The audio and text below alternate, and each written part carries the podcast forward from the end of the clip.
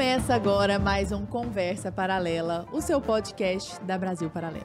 Estou aqui mais uma noite com meu amado amigo Arthur Morrison. Mais uma noite.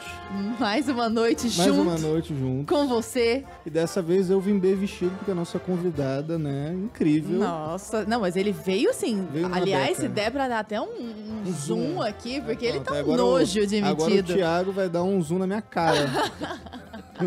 Tá muito chique. E a gente vai receber hoje uma pessoa assim muito especial, ilustríssima, extremamente cativante, que sai fazendo amigos e influenciando pessoas por aí, que é a querida Leda Nagli, jornalista. Seja muito bem-vinda, Leda. Muito obrigada, obrigada pelo carinho todo, por me chamarem e por me receberem assim. Ainda mais agora que eu soube que ele tá todo chique. Bom, né? Lara, rapidinho, antes da gente continuar esse papo aqui interessantíssimo com a Leda, eu queria lembrar vocês, primeiro que eu tô feliz, né, de sair daquele lugar de fala, estar aqui na mesa do Conversa Paralela junto com vocês.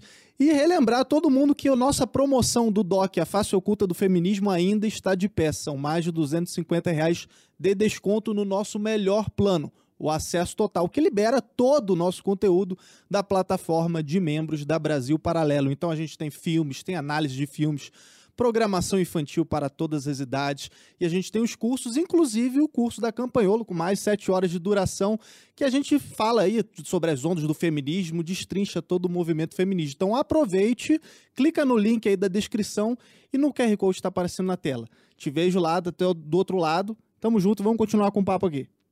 Leda, Adorei. sua participação no especial de Natal foi assim maravilhosa. As pessoas comentam e reverberam muito isso, né? Olha que bom. Conta pra nós um pouquinho sobre também. sua participação lá. Olha, eu tava morrendo de medo, tô sempre morrendo de medo. Toda vez que eu vou fazer uma entrevista, que eu vou falar. É, porque eu acho que eu passei toda a minha vida falando, com- ouvindo pessoas, né? Uhum. Então, quando eu vou falar, eu fico meio assim, Quando você tá insegura. do outro lado da mesa, né? É, eu fico insegura. Mas eu adorei ter participado. Achei que foi uma conversa incrível. Os bastidores também foram muito legais, sabe? Encontrar várias pessoas bacanas e assistir é, trechos dos outros especiais da gravação. Eu gostei muito. E pessoas que você já tinha entrevistado também, né? Out- Outrora ali, né? Algumas pessoas que você encontrou Muitas pessoas também. eu tinha É, entrevistado já. sim, sim. Então já vi ali uma. E entrevistei depois também. Olha que bacana. Já aproveitou ali o hype pra... Aliás, baita responsabilidade a nossa de entrevistar a rainha das entrevistas, É, né? Pode parar, pode parar que eu vou ficar sem graça. muitas e muitas histórias para contar aqui para nós. Leda, o, o objeto da nossa conversa aqui hoje não é um tema, não é nada disso, é você, né? Pois é, por isso que me assusta. Estamos aqui então para falar sobre a sua história, para falar sobre a sua vida. Você tem participado de alguns podcasts na condição de entrevistada, inclusive, né? Que é uma, uma novidade. E esse É. Nagli é árabe, né, Leda? É árabe. Como é que é a chegada da sua família aqui? Olha, eu sei pouco sobre isso. É, eu sei alguns detalhes assim mais curiosos. A minha, primeiro meu avô veio, Nassif, Nassif Luiz Nagli veio direto do Líbano para de Beirute para Manhuaçu, em Minas Gerais, zona da Mata de Minas. Depois veio a minha avó, que tinha, sei lá, 14, 15 anos, tadinha. E chegou num país né, que ela não sabia nada, ele nunca falou bem o português. Sempre. Ela achava que falava, mas não falava. para se casar com ele. E, É, um foram para o interior de Minas. É bem. Não seja por isso. Ela era muito engraçada, assim, porque ela achava que sabia falar e ela tinha medo de matar, por exemplo, ela tinha medo de matar galinha. E naquela época, no interior de Minas, depois eles foram para Juiz de Fora, né?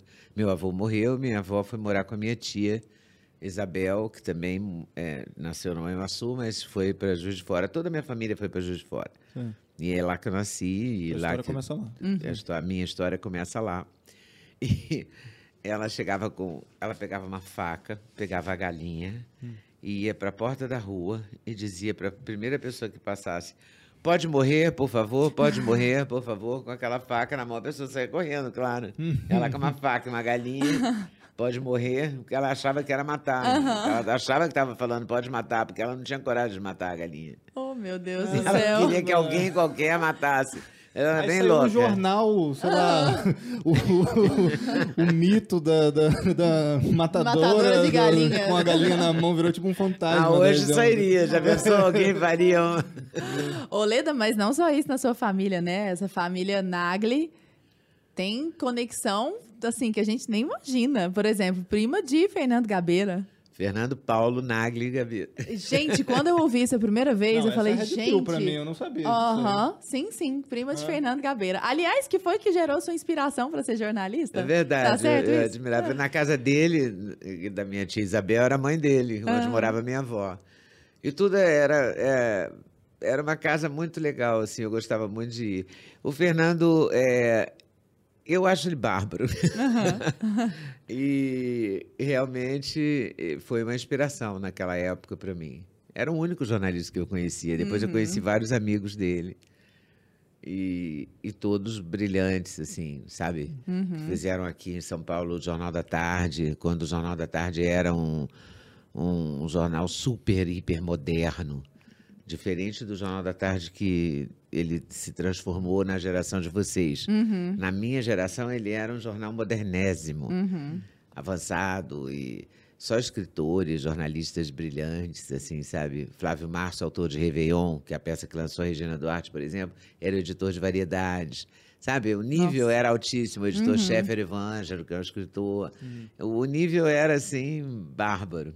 Que espetáculo. Foi uma experiência incrível, assim, conhecer essas pessoas. E você comentando dessas modernidades, eu acabo percebendo você hoje em dia no Instagram. Veio, veio pandemia, aí você teve que se reinventar, fez lives e começou a abrir lives. Eu lembro das primeiras lives que você fez, assim.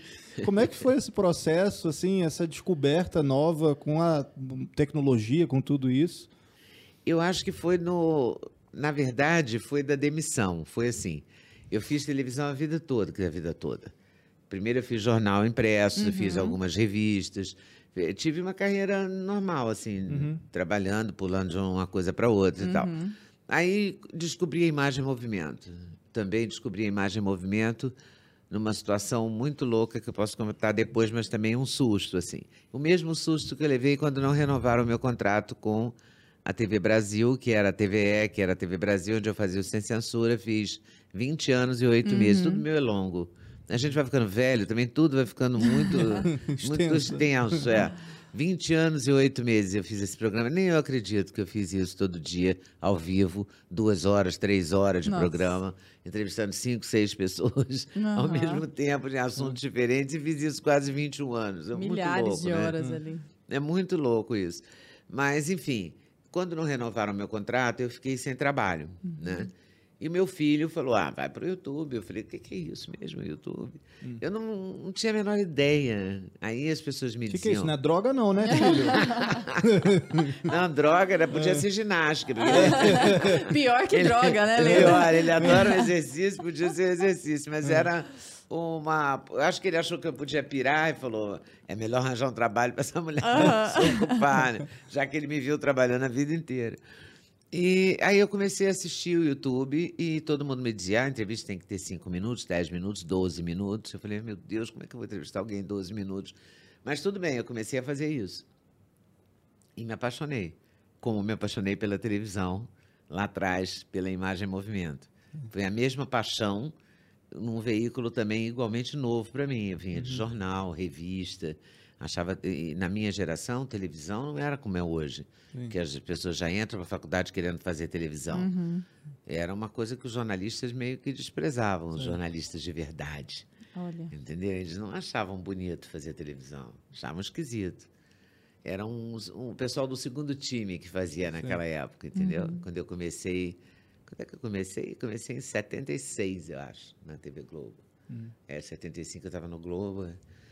E eu cheguei ali no, no, no YouTube, fiquei perplexa com tudo, mas ah, hum, peguei gosto, sabe? E comecei a estender as entrevistas. Até que hoje, as lives têm uma hora. Outro dia o Instagram até me cortou no ar, porque eu passei de uma hora. Abusado. Ô, Marcos Eu Zuckerberg, fui. pelo amor de Deus, né? Ledinha. Mas eu, eu comecei a gostar desse negócio de live. Sabe que eu resisti também bastante a começar. Sim. Quando começou a pandemia, eu falei, não vou fazer live, porque eu só via live de maquiagem, de, sabe, cabelo e tal. Eu falei, não sei fazer isso, não vou saber.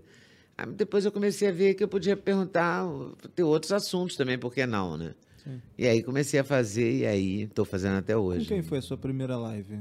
Você lembra? Com quem foi a minha primeira live? Eu não sei se foi com o Vitor Sorrentino Nossa, já ou começou. se foi com o Murilo Pereira, que é um nutricionista que é tipo Sim. mestre dos, das Nutri, sabe? Aham. Sim. Ele tra- trabalha sobre o intestino, que é o nosso segundo cérebro. Foi, eu acho É. que foi por aí, mas eu não sei se foi com ele ou se foi com o Vitor. Mas foi por aí que eu comecei. Você ficou minimamente nervosa por ser uma coisa diferente ali ou não? Já estava em casa? Fiquei nervosa pelo, pelo, pelo jeito de fazer. Essa coisa tecnológica, até hoje eu me atrapalho. Hum. Sabe? É, por exemplo, agora eu coloquei o telefone no modo avião porque. Eu Pra sou- ninguém ligar, pra ninguém Não, ligar. é porque eu sou atrapalhada. Hum. O meu filho tem um- uma fantasia, um grande medo dele é que eu entre numa live sem querer, sabe? De uma outra pessoa, porque eu sou completamente voada, bem capaz de fazer isso, apertar um botão, porque eu canso de ligar para as pessoas sem querer. Você pode entrar numa live minha sem querer, sem problema nenhum. Pode ficar à vontade. Fique à vontade pra Então, entrar sem à querer. vontade, numa live minha. provavelmente eu vou acabar entrando. Ele tem essa fantasia de que eu vou fazer isso, porque eu sou bem atrapalhada com a tecnologia, entendeu? Botão, uma coisa que me. Até a televisão, tudo. Sabe, esse negócio de um monte de controle, Uhum. eh, eh, liga isso. Aí eu- senha, um monte de coisa. Não, que ligar, senha né? nem me fala. Tem laudas e laudas de senhas anotadas em frente a mim, assim. Aquela coisa meio. Matrix, assim. Toda hora tem Bota que na trocar a geladeira, senha. assim, ó. Eu boto no, num quadro de cortiça que eu tenho em frente ao computador. Caramba. E toda hora eu tenho que consultar. Qual é a senha do seu Instagram? Não sei. Aí, qual- é um inferno. Senha é um E inferno. perigoso, né? Não E é pra falar que é só um probleminha no dia a dia. É perigoso isso, né? É, e eu, Nossa eu- vida ali. A tecnologia é muito perigosa, é muito sedutora, mas é muito perigosa. É. Você tem que dominar e eu não domino. Acho que eu preciso de um professor de tecnologia. Ô, Leda, eu quero muito falar, assim, da sua vida atual, das... porque você é uma, uma pessoa muito instigante, assim, acho que para mim, para o Arthur também. Mas acho que antes de nós chegarmos a essa, a essa etapa, vale a pena fazer uma observação, e eu queria que você falasse para nós a respeito de como você vê isso agora em retrospectiva, né, olhando para o retro, retrovisor, que as coisas, eu tenho a impressão, se eu tiver com uma impressão muito romântica, você me diga, tá. de que você fluiu muito pelos lugares pelos quais você foi passando, como se as portas assim fossem se abrindo. Você ia, claro, você, você tem inclusive orgulho disso, né, de ser uma mineira raçuda, Sou. mas meio que as portas foram se abrindo e algumas convergências foram acontecendo. Por exemplo, primeiro, você prima do Fernando Gabeira, e aí você ali em Juiz de Fora, né? Entrou numa redação de um jornal, estava no meio ali da, da ditadura, e aí você estava do lado de personalidades das quais hoje você tem proximidade, né?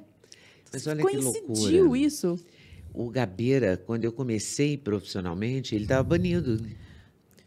Ele estava fora do Brasil, banido do território nacional. Aham, ele já tinha sequestrado o embaixador e tal. Loucura isso. Então, na verdade, eu nunca acompanhei a trajetória dele como Só jornalista. admirava, né? Eu admirava, mas de longe, assim. Eu Uhum. era muito menina. Quer dizer, muito menina. Nós temos 10 anos de diferença um do outro, mas ele saiu de casa muito cedo. Ele, ele foi um jornalista muito precoce. 17 anos, assim, ele já era jornalista, Uhum. entendeu? E eu teria sete anos. É, eu sim, só podia admirar, É. eu achava Sim, interessante. claro, Aquele claro. cara que morava fora, sabe? Que fazia o que queria Aham. e tal. Aí um dia ele sequestra o embaixador e vira uma confusão na, na casa da Isso é gente. uma loucura muito na grande. família da Aham. gente e tal. E toda uma história por causa disso e tal. Quando eu cheguei ao Rio, eu acho que eu- ele não estava, ele estava na Suécia.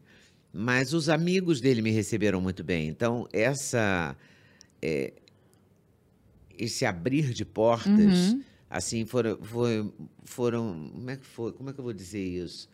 É, eles foram muito simpáticos comigo, me trataram muito bem. Eu ganhei um, porque foi assim, eu ganhei um concurso, teve um concurso de reportagem Uhum. entre estudantes de comunicação e na Universidade Federal de Juiz de Fora, onde eu tinha acabado de chegar, acabado de entrar para a universidade. E, e o tema era a indústria, cada um escolhia o seu tema, eu escolhi indústria têxtil, que era uma indústria forte em Juiz de Fora e estava na decadência já na época. Então era histórico, realidade e perspectiva. Perspectiva zero, inclusive até hoje. E aí eu fiz uma Mas Você matéria. e deixou em tava- branco essa parte. Você fez só as duas primeiras partes. Mas eu ganhei esse concurso. E o prêmio era um estágio no JB. Então, quando eu cheguei no JB, o Gabeira tinha sido editor de pesquisa do JB. Tinha muitos amigos dele Uhum. lá. Então, que me trataram muito bem. Alguns me trataram muito mal.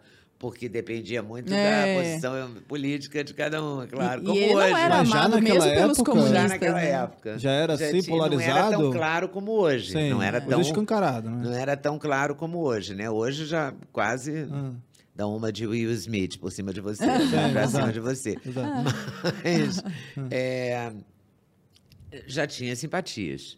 Uhum. As pessoas que me trataram melhor foram pessoas mais à esquerda, digamos assim. Aham. Entendeu? Eu- mas eu dei a maior sorte. Por exemplo, eu fui. O primeiro dia que eu cheguei no jornal, não conhecia ninguém. A primeira pessoa a me chamar para almoçar foi o Raul Riff, que era, tinha sido assessor de imprensa do Jango. E trabalhava no departamento de pesquisa do JB. Era um velhinho de cabelo branco, bochechas rosa. Uma coisa assim. E Fofinho. a história. E, e sabia tudo da história do Brasil, assim. né? Então, além de tu ser fofinho. Então, é, esses detalhes, sabe, me ajudaram, claro. Foi muito bacana. As pessoas me trataram muito bem. Algumas torceram o nariz, mas eu não prestei atenção nelas. E nada disso adiantaria se você não fosse competente também. É, né? aí eu fiquei ali fazendo estágio, mas o meu pai não me deixou ficar. Até tinha uma perspectiva, uma possibilidade de me contratarem.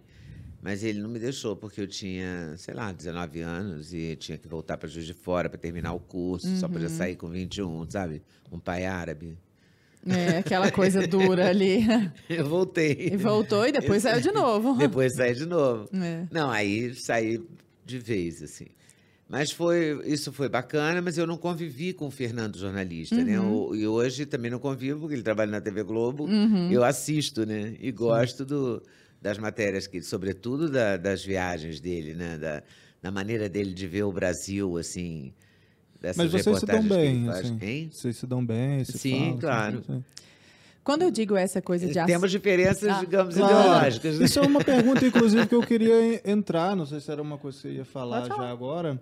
É porque você, ó, você veio da família, do, junto da família, né? Tem, tem o Fernando e tal. Ele é um cara mais à esquerda, né? É, eu sou mais você, conservador. né? exatamente. E você nesse início, né?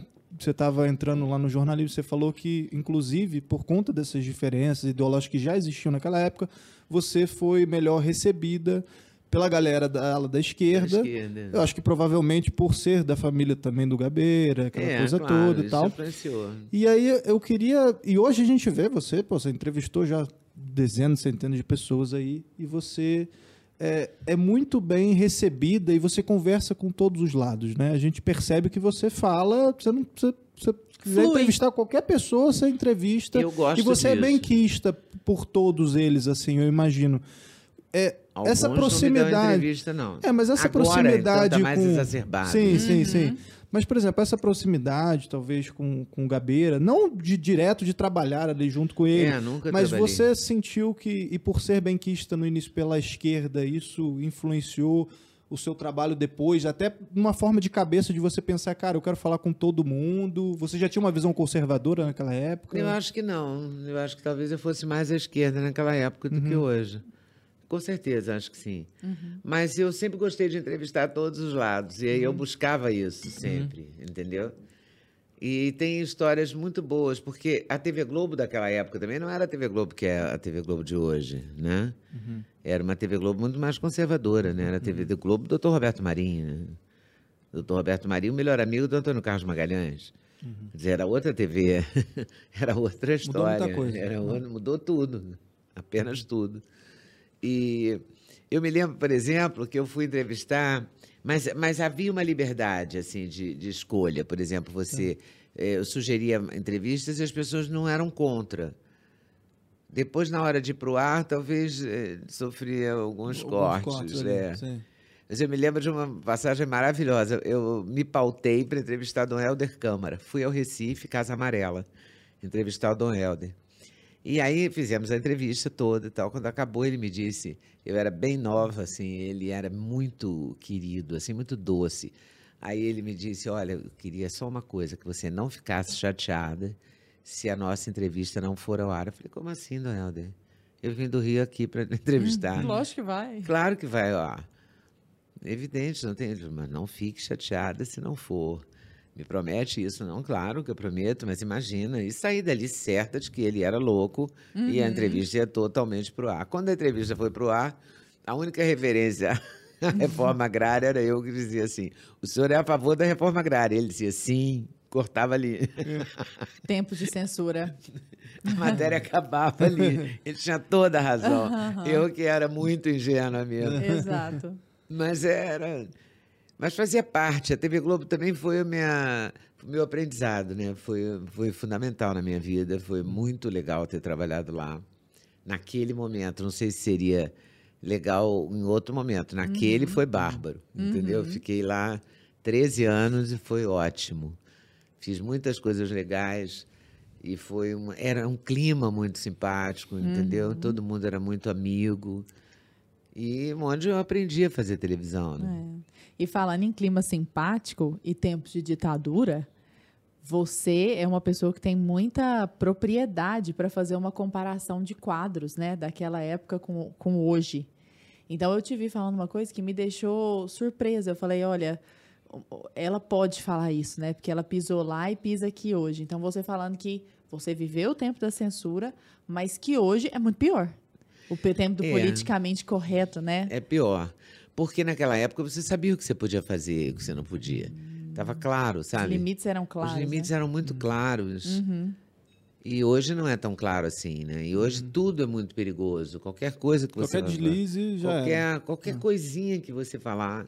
Um tweet Eu- eu- errado que você deu. ah. Eu já fiz vários. Eu sou rainha, eu sou rainha dos foras do É. Twitter. Eu até parei de, de frequentar o Twitter, digamos assim. Nossa, aquilo ali é um Ah, esgoto. mas você faz bem, né? É, Porque eu saúde fui mental. cancelada tantas vezes, Ah. quebrei a cara tantas vezes. E algumas vezes de uma maneira muito ridícula, assim. Mas, que- Um exemplo só, só de uma Vou dar um exemplo da. Um domingo de manhã, acordei, olhei no Twitter, estava o Marcelo Bretas, o juiz da Sim. Lava Jato no Rio de Janeiro, colocando que ele trabalhou na infância, na loja do pai dele, eh, na, ali no, no mercado, na Rua da Alfândega, eu acho. Sim, sim. E aí eu me lembrei da minha infância. E era domingo de eu sou péssima de manhã. Sabe, eu não sou nem um pouco inteligente de manhã. E estava eu lá distraída, falei, ah, eu também. Trabalhei no armazém do meu pai, foi tão legal. Escrevi isso, retuitei Marcelo Bretas e escrevi. Para mim também, eu também trabalhei desde cedo no armazém do meu pai, foi muito legal. Eu, meu pai minha mãe, eu vinha da escola, fazia o dever, depois eu era entregadora do armazém. Eu tô Só procurando pra- crime ainda. Só para entregas, entregas ali pertinho e tal. Meu pai fazia as entregas mais distantes e eu fazia as mais próximas. Nossa, coloquei isso no Twitter e relaxei. Era um dia, eu gosto muito de futebol, e era o dia de uma decisão de um campeonato qualquer. E meu filho, que nem é chegado muito assim a futebol, não liga muito, foi convidado para assistir o essa disputa na casa de um amigo e era longe. Para mim, tudo em São Paulo é muito longe, porque ainda não domino a cidade direito. E aí era uma coisa tipo Morumbi, e, sabe? Era longe. Sim. Aí a gente foi para casa dele e eu não me envolvi mais com essa história. Escrevi isso, Nem olhou não o olhei celular. mais. Às sete da noite, quando a gente voltou para casa, oito da noite, eu era uma pessoa que não só defendia o trabalho infantil, Nossa. como eu, de- eu, eu não tinha o menor pena, a menor compaixão, a menor empatia pelas crianças que perdiam a digital descascando castanha ou catando castanha. Eu nem sabia que tinha criança catando castanha. Ninguém que perdia a digital catando castanha. Eu simplesmente não defendi trabalho Você- infantil nenhum. Eu da sua defendi a minha história. Aham. Ainda expliquei isso. Eu ia para o colégio, depois do colégio, é, eu morava na mesma rua do armazém do meu pai. Meu pai tinha um armazém. Então, eu nasci naquele armazém. Eu me criei naquele armazém. Então, a gente saía, coisa de árabe, né? Um armazém cheio de coisa, tinha tudo e tal. E no aos domingos, eu ainda ia visitava minha avó, que era a avó do Gabeira também, e que tinha um armazém em Gabeira, que era o armazém do meu tio Paulo. Eu também, eu, e eu sempre gostei de balcão, eu gostava daquilo. E aí contei essa história. E fui massacrada, massacrada, assim. Das pessoas me ligarem falando, não, não se aborreça, pessoas assim, amigas e tal. Gente que eu nem esperava que fosse ser solidário a mim, sabe? E teu filho, Legal. quando viu, falou: Meu Deus, meu, Não, não, não- Ele levou um susto também, porque foi um susto, entendeu? Porque E cai não pra era- cima dele, às vezes também. Claro. né? Cai, cai né? muito pra cima dele. Nossa, ele é xingadíssimo por minha causa, coitado. Mas- a minha neta, Ei, aí mãe, diziam vamos sair do isso. Twitter. Tomara que a sua neta não tenha que trabalhar Nossa, Gente. no trabalho escravo. Não, eles fazem um malabarismo É uma semântico. tristeza Um aquilo. Eu nunca falei, nunca defendi que ninguém trabalhasse. A, mi- a nossa história era uma história familiar. A gente, eu era filha única na época, não tinha nem minhas irmãs tinham nascido. Então, é, a gente era assim, eu, meu pai e minha mãe, só tinha gente. O dia que meu pai fazia compras para o armazém, que era segunda, as segundas-feiras de manhã, o armazém fechava, só abria meio-dia, entendeu? Porque não tinha um empregado, não tinha nada, era só gente. ali, né? Era uma coisa familiar, uma empresa familiar.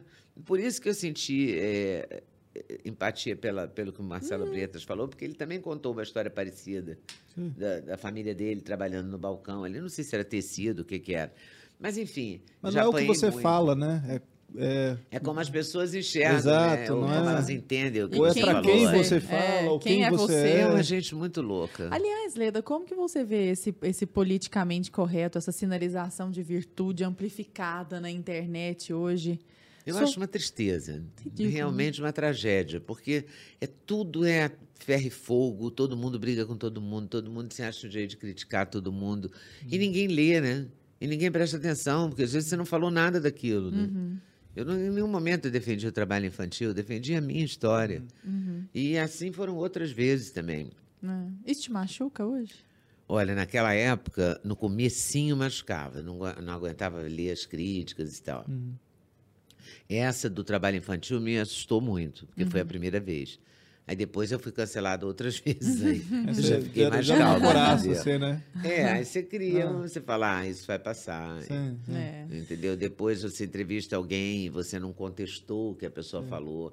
E é o seguinte, eu acho que entrevista não é palestra, mas também não é debate, entendeu? Se Uhum. você convida uma pessoa para falar, você tem que deixar ela falar. Sim. Essa é a minha tese de sempre, entendeu? Eu sempre fui assim, de entrevistar a pessoa e deixar a pessoa falar. Senão, que graça que tem, Uhum. entendeu? Se eu vou falar mais do que ela. Ninguém está interessado no que eu acho. Né? E você também não tá convida uma pessoa, um músico, um cantor, um compositor, um escritor, um médico.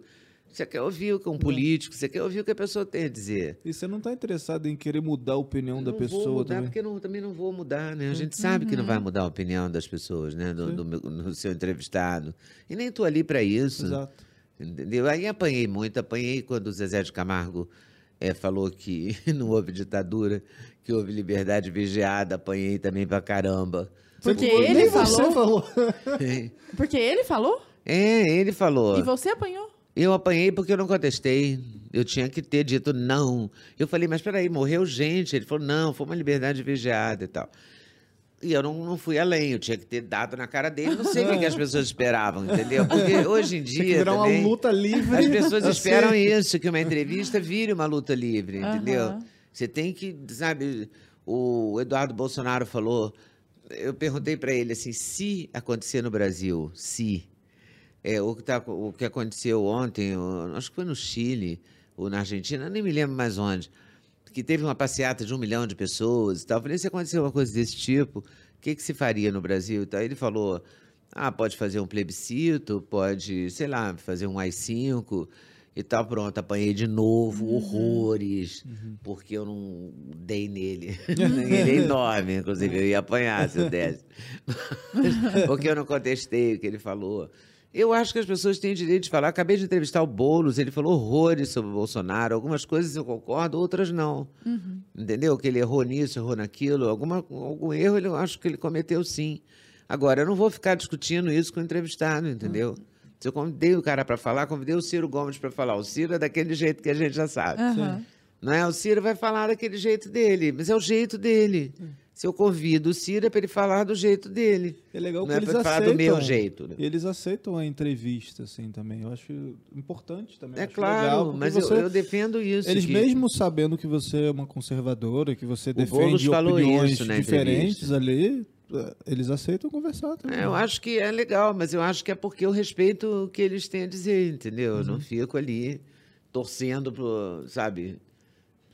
E, e o jornalismo falar atual? o que eu quero, entendeu? Ele tem que falar o que ele quer.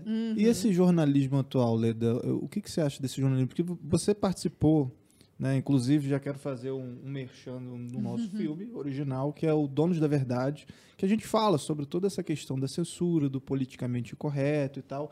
E você deu uma entrevista pra gente no Donos da Verdade. Tá lá no YouTube, se quem quiser assistir, tem na nossa plataforma também. Quem assistiu, comenta aí no chat, por favor, se já assistiu.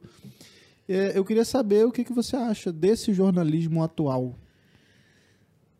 Ai, ah, eu acho partidário a beça.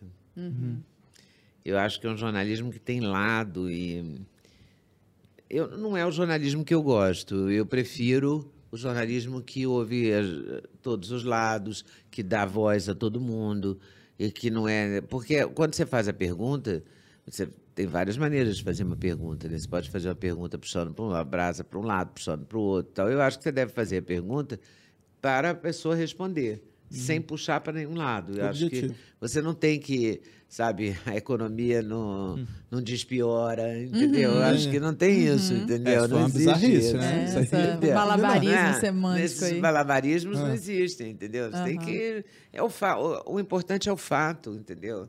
Você tem que deixar a pessoa que está ouvindo, vendo, lendo, enfim, que é o telespectador, que é o ouvinte, que é o leitor, formar a opinião dele, entendeu? Eu acho que cabe a mim, como jornalista, dar a ele munição para isso, ouvir pessoas de diferentes eh, ideologias, de diferentes ideias, de diferentes posições, para que você forme a sua opinião, você que está do lado de lá. E não eu ficar dizendo a você, olha, é assim que, entendeu? Que eu acho. sim. Eu não acho que as pessoas estão lá para saber o que, que eu acho, entendeu? Tanto que o fato de ser surpreendente, o fato de você conseguir entrevistar todo mundo, por si só já é estranho, né? Deveria ser a regra isso. Claro. Não é? Eu acho que devia ser assim. e Eu gostaria que fosse. E tem algumas vezes eu fico vendo as pessoas dando entrevista e fico pensando, para que, que ele vai aceitar dar essa entrevista? Né? Porque a pessoa já sai da redação, algumas revistas, por exemplo, saem da redação com as aspas. Né? Que ela está ali eh, conversando com você em busca daquelas aspas que interessa a ela para a matéria que ela deixou pronta. Não é o que você acha. Entendeu? coisa, é sim. o que você. E ela vai te quer que- levando por um ela é- caminho é para. que Não, mas é isso aqui que, que você ache, disse. é. É. Eu não gosto disso. Eu gosto de ouvir todo mundo. Nem todo mundo fala, por exemplo. Eu adoraria ouvir a Dilma. Já tentei de mil maneiras diferentes, não consegui. Eu acho que o Lula, nesse momento, não me daria entrevista, embora eu conheça o Lula há muitos anos. Acho que ele não daria. Uma pena. Eu gostaria. Mas por que, você Eu acha que eles não aceitaram? Porque eu já tentei. a assessoria dele, não consegui. Então, acho que ele não daria. Não é? Algumas pessoas, algumas pessoas da música, que eu já entrevistei N vezes também, eu acho que não falariam mais comigo. Lamento muito, entendeu? Porque ficou tudo muito exacerbado, ficou Sim. tudo muito radicalizado, né? Uma raiva, um Sim. rancor, um. Contido. Eu não né? gosto disso. Eu gosto de ouvir todo mundo, sim. Eu, eu acho que todo mundo tem algo a dizer, que você pode aprender, que pode ser legal e que pode ajudar ou atrapalhar a carreira das pessoas e a posição das outras em relação a elas. Mas eu acho que. Eu, eu gosto da liberdade, entendeu? Eu não quero perder a minha liberdade, não quero que ninguém perca a liberdade. Sim. Sabe? E acho que no Brasil a liberdade está muito ameaçada. Eu mesmo me sinto. Por isso que eu acho que durante a ditadura era mais, era mais tranquilo nesse sentido, né? Porque não, você já sabia que os militares não queriam que você falasse. Hoje você não sabe, né? Hoje você Loucura. não sabe que você- vai que o juiz do o juiz não gosta, né? Nem vou falar da onde o juiz, mas Hoje o não juiz pode, não gosta hoje do que não você pode falou. falar nem com saudosismo ali da infância, falar que também é, Já se visitou é os lugares. cancelado. É, entendeu? Não pode. É, que É, você Igual pode ser cancelado contigo. a qualquer É. momento, né? É muito complicado, é. muito complicado. Bom, e antes da gente continuar com essa pergunta, eu queria relembrar mais uma vez a vocês que o nosso doc, A Face Oculta do Feminismo, acabou de estrear. É por isso que a gente está fazendo esse programa hoje, porque estreou lá na segunda e na terça-feira o evento, né? Que vocês assistiram, que eu estava lá no meu lugar de fala, etc e tal. E aí hoje a gente está fazendo esse conversa paralela E estamos aqui também para divulgar esse doc A Face Oculta do Feminismo. Já está disponível na nossa plataforma de membros. Então, se você é membro, a partir dos 10 reais você já consegue acessar a plataforma e assistir a esse todos os nossos docs. São mais de 50 produções originais. Mas hoje a gente está com aquela promoção especial de mais de 250 reais de desconto para o nosso melhor plano, plano acesso total, que desbloqueia tudo da plataforma filmes, análises, cursos, é, programação infantil, podcast e muito mais. Então tem o curso também da Campanholo, que a gente também já divulgou aqui, né, que é um, um curso que fala sobre toda essa questão do feminismo. E tem o doc aí que a gente está lançando agora, a Face Oculta do Feminismo, uma hora de doc falando tudo sobre o movimento feminista, desde a primeira onda até a parte final, até o, o que, que o feminismo está se tornando, né, ou vai se tornar no futuro. Então, conto com a participação de vocês. Garanta logo essa promoção, clica no link aí da descrição e eu te vejo lá do outro lado. É. Ô, Leda, você é, é uma pessoa. Você é um, uma jornalista, evidentemente, mas em algum momento na sua carreira eu tenho a, per a percepção de que a sua personalidade se agigantou de forma tal que, por exemplo, quando eu olho para você, eu penso primeiro na Leda, depois eu falo, ela é jornalista. Então eu te Jura? vejo primeiro como pessoa, por incrível que pareça, sabe? Não que essas duas coisas, evidentemente, sejam dissociadas, né? A gente tem uma vida só, afinal de contas. E eu tenho a impressão de que isso, o fato de você ter se agigantado tanto, né, com essa personalidade tão grande, tem a ver com coisas que são muito suas. Por exemplo, você disse numa entrevista que tem uma intuição muito forte para ler as pessoas. Então eu vejo como que aquela pessoa se movimenta, eu, eu consigo ler aquela pessoa para ver se ela está mais aberta, menos aberta, se ela tem mais a oferecer, menos a oferecer. Que outras características suas, assim, inerentes, ou que você nasceu com elas, ou que você tenha desenvolvido ao longo da vida, você acha que foram cruciais para você ser a Leda Nagli? Jornalista desse não tamanho. sei se eu acho isso tudo que você acha, não. Eu acho que eu não acho, não, isso tudo que você acha. O, agora, eu tô o jeito, não. modesto, tá sendo não modesto. estou O jeito- o jeito que eu sou, eu sempre fui assim mesmo. Uhum. Entendeu? A intuição sempre foi uma coisa forte para mim. Sempre foi. De, tipo assim, até hoje, eu às vezes me sinto mal em alguns lugares, por exemplo. Me sinto mal até fisicamente. Quando eu cheguei ao Rio e comecei a minha história, eu me lembro que eu fui à casa de uma moça e era uma jornalista, era uma casa cheia de jornalistas. Eu, eu senti tanta. Eu cheguei até enjoo, assim, ter que ir embora para casa, sabe? Eh, Só que eu cheguei na rua não tinha mais nada. Mas era uma questão quase era que- espiritual é uma questão, ali. É, Ah. espiritu- é quase Sim, chega sobrenatural, ser- assim. Vai até o físico, entendeu? De Entendi. você se sentir mal. Incomodado E de ali. se sentir bem também, ao mesmo Sim. tempo. Às vezes você fala, nossa, parece que eu sou, sou amiga dessa pessoa desde sempre, assim, sabe? Então, essa, essa parte sensitiva, intuitiva, eu sempre tive. Eu achei que você Eu ia falar mal do Rio gosto- de Janeiro. Porque você falou, ah, porque eu me sinto mal às vezes. Quando eu fui no Rio, eu falei, ah, pô. Não, do Rio, eu adoro o Rio, eu me Não, sinto porque aqui super tem uma bem piada, Rio. todo mundo, porque eu sou carioca aqui, né?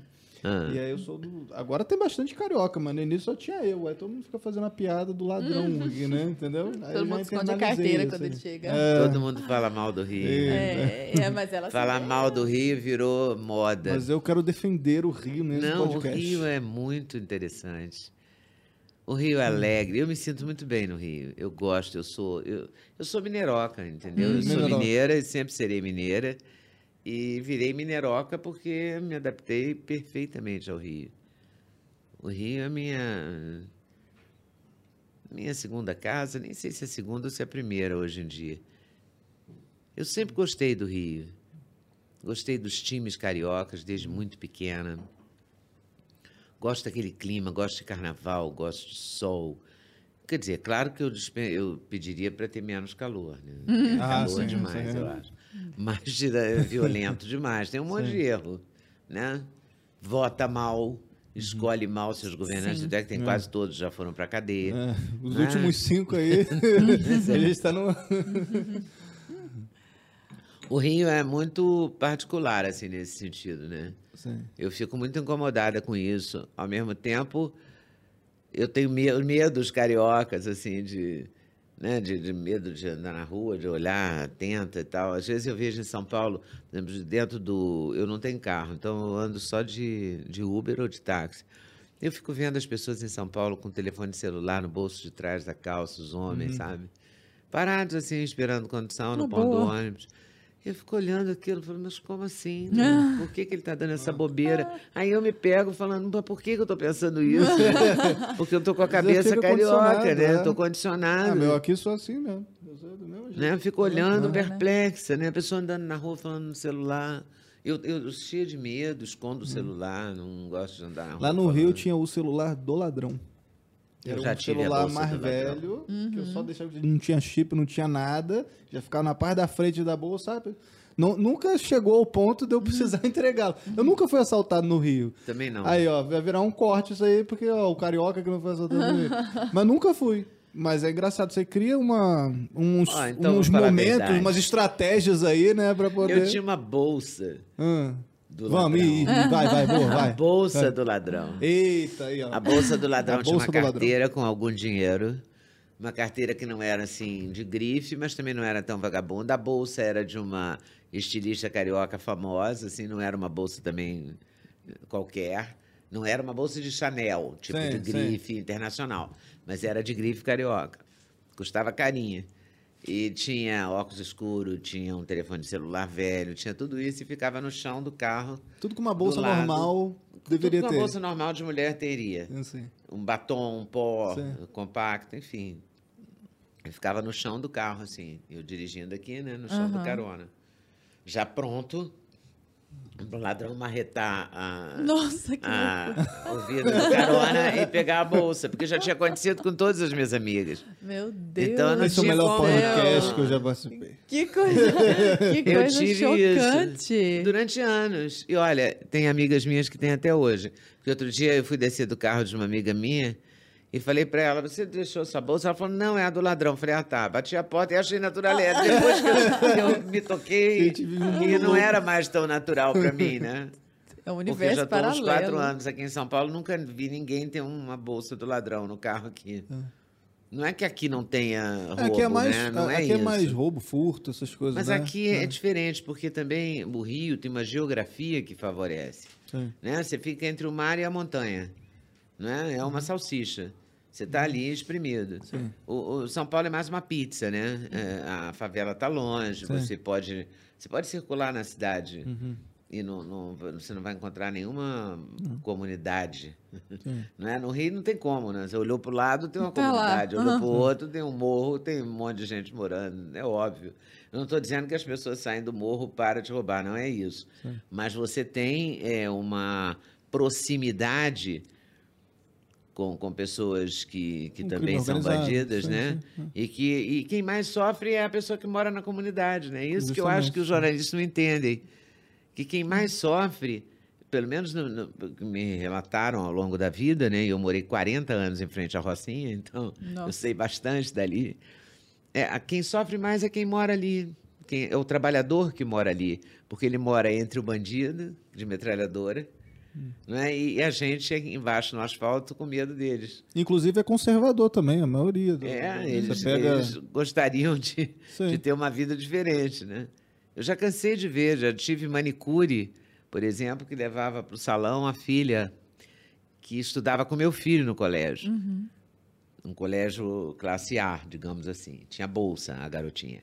Só que nas férias, ela tinha que descer para o salão com a mãe o dia inteiro. Por quê? Porque a mãe tinha medo do traficante, que ela já tinha lá seus 13, 14 anos, bonitinha. Uhum. Entendeu? Ela não É, podia deixar é- em é casa duro sozinha. assim, então né? é muito mais duro. São vivências Eu que a gente acho. não passa. assim, É. É não muito mais percebe. duro para quem mora e é trabalhador e mora na comunidade do que para quem Exato. não mora na comunidade, né? Porque você tem um, o bandido ali do teu lado, né? Você passa por ele armado, né? É. E é engraçado porque você, nesse universo, criou o Duda, né? Pra quem não, não, não ali. sabe, a, a, a Leda, não sei se alguém aqui caiu de paraquedas sem saber dessa informação. É, um monte de gente não é- sabe, você acredita? É mesmo? Nossa. Mas a Leda é mãe do Duda Nagli, ator, Eu né? sou orgulhosamente. Orgulhosa, pois é. E não só agora, né? Porque você é mãe do Duda, sogra da Sabrina Sato. Não sei se alguém que também caiu de paraquedas não sabe dessa informação. E vovó da Zoe. Eu sou a avó da Zoe, isso Eu queria é que você falasse um pouco para o nós de máximo. maternidade. Antes de falar sobre ser avó, né? Antes de falar da Zoe, né? É. A Zoe é é muito forte, porque aqui mesmo, na- enquanto eu estava esperando para entrar aqui na sala de vocês, no estúdio, a- teve uma moça que disse: Eu sou super fã da Zoe. super fã da Zoe. Duda, As já pessoas- era pra tu, né? Sabe que agora é só tua filha e acabou. Ai, é incrível. A Zoe é muito. tem uma força, sabia? Eu, a- as primeiras vezes, assim, que eu entrei, por exemplo, banheiro de aeroporto é um lugar ótimo para você ver, sentir quem é que tá. Eu já várias vezes ouvi assim, ela é sogra da Sabrina Sato. Depois parei de ouvir, passei a ver, eu sou a avó da Zoe. Gente. Mas é tranquilo que eu sou a avó da Zoe. É impressionante a força da Zoe. Como ela, sabe, conquistou, como ela tem carisma, sabe? É dela muito isso. carisma, dá vontade de roubar a Zoe. É, mas ela é uma graça Ela é muito mesmo. fofa. Agora, essa parte da maternidade é a melhor parte minha, é a parte que eu mais gosto de mim. Porque foi, é, é a experiência mais interessante mesmo. Quer dizer, é claro que fazer televisão é interessante, é claro que trabalhar é interessante. Eu não parei de trabalhar até hoje, entendeu? De tão interessante que eu acho. Mas ser mãe é muito especial. É muito especial. E mãe do Duda também é muito especial. são muito próximos, né? especialíssimo. Muito entendeu? amigos, assim, muito... Somos amigos, brigamos muito, discutimos muito. Brigamos no sentido de ideias, né? Sim, sim. Você imagina, como é que você pode pensar isso? Como é que você pode ler isso? Como é que você pode gostar disso? E aí ele cobra muito, às vezes, quando as minhas distrações também, ele cobra bastante. Ele sempre acha que eu vou entrar na live errada Aham. e tal, porque é bem provável isso. Cuida de inclusive. você ali Ele o tempo cuida. inteiro, né? Mas ele cuida. Mas eu também cuido dele. Sim. Então acho que é uma troca muito bacana que a gente chegou, sabe? A gente atingiu uma relação muito forte e muito parceira, Uhum. sabe? Somos amigos e somos essas as brigas que eu falo são brigas né, de discussão, livros. Uhum. Agora ele, ele sabe que antes, pouco antes do Oscar, tem uns 20 dias, ele me deu o livro do Will Smith. Que coincidência. Que, com uma bafafá, coincidência incrível é. com o Bafafá. Aí você já zoou ele Porque agora a infância do, do Will Smith foi uma infância de assistir o pai batendo na mãe Que violentamente. Caramba, não sabia. Que É. isso? É uma biografia? É uma biografia. É uma Coisa. biografia. O Duda ouviu a biografia, porque o Duda gosta mais de ouvir os livros que ler. Hum. Ele ouviu e foi o próprio Will Smith que lê o, o livro. Nossa, que experiência bacana. eu tô lendo, eu tô lendo o livro mesmo de papel. Aham. Ele me deu o livro de papel, mas ele ouviu o livro. E é incrível a, a- como é que é. Ele admira muito o pai, mas ao mesmo tempo o pai. A mãe sai de casa na- uma vez que ele bate. A mãe era intelectual e o pai era tipo ogro, Chucro, sabe? assim. É. Incrível. Eu, eu não sei, a hora que ele deu aquele murro lá. eu- claro que eu já vi um mil tapa. versões. O Antes tapa. tivesse sido um murro pra gente acreditar É. um pouco mais, né? Pois é, eu já vi mil versões, assim, que o tapa foi cinematográfico, que. Enfim, várias coisas. Mas. Não sei, na hora me veio toda aquela cena que ele conta no livro, das, sabe, os tapas do pai na mãe e tal. Fiquei muito impactada, assim. É, é muito estranho. Mas voltando à minha maternidade, foi uma, uma experiência muito legal que eu trabalhei até a, a sexta-feira anterior, o Duda nasceu na terça. Nossa. É, trabalhei, voltei a trabalhar com 45 dias, é, amamentando ainda, e continuei amamentando, amamentei trabalhando 11 onde meses. época? No Hoje, no Ah. jornal Hoje. Uhum. Eu voltei porque hoje ia estrear no Rio Grande do Sul. Aí a Alice Maria me pediu para voltar, mas eles respeitavam. Era outra. Porque tudo era outro, o trânsito era outro. Sim, sim. Eu morava perto, então eu amamentava, ia lá, apresentava hoje, voltava, amamentava e voltava para a reunião de pauta, sabe assim? Aham. E tudo era Era viável. possível, né? Era possível, o trânsito permitia, tudo, tudo aconteceu muito naturalmente. Foi muito legal. E aí é, a gente, quer dizer, também a gente tem que ajudar um pouco a, a maternidade e o tempo, sabe? Então eu me lembro que eu nunca levava o Duda ao colégio. Porque hoje era na hora do almoço, ele ia para o colégio na hora do almoço, né? Pouco Sim. depois do almoço ele ia para o colégio, exatamente na hora do hoje, que era uma da tarde. Uhum. Aí eu nem sei que hora é hoje, hoje, hoje é hoje, mas é, naquela época era uma da tarde. E, Mas eu sempre pegava ele no colégio, nunca não pegava. Claro que uma vez ou outra eu não peguei, mas uma vez ou outra mesmo, sabe? Porque tinha uma conexão, buscava ele no colégio, levava ele para o judô, levava ele para o jiu-jitsu. Mãezona. Mãezona, Sim. mãezona. E vê-lo entrar na TV? Hein? E vê-lo entrar na TV? Estranho, muito estranho. Eu não achei, nunca achei que ele faria TV, porque ele Mesmo? sempre foi muito tímido. É mesmo. Eu, eu sugeri a ele, inclusive, que ele fosse fazer aula com a Camila Amado, exatamente para ele perder um pouco da timidez, porque eu falei, ela é doida, igual a mim, então você vai se sentir super à vontade e que Deus a tenha, porque ela morreu agora né, nesse período aí de Covid. Mas era uma figura encantadora e louca, maravilhosamente louca. E, e com certeza ele adorou e ficou tendo aula. E ela que fez ele ler Shakespeare, introduziu ele todo na, Na na, na história, na literatura, no teatro, no, no representar, né? Uhum. E ele está até fazendo um curso sobre a timidez, eh, como vencer, como viver com a sua timidez, baseado nessa experiência dele, porque ele foi ganhando o espaço dele, conquistando a, a liberdade dele, porque o tímido é um prisioneiro, né? É. E ele conquistou apesar, forma. né, da E timidez. ele conquistou apesar da timidez, né? Ele venceu a timidez dele. É muito legal.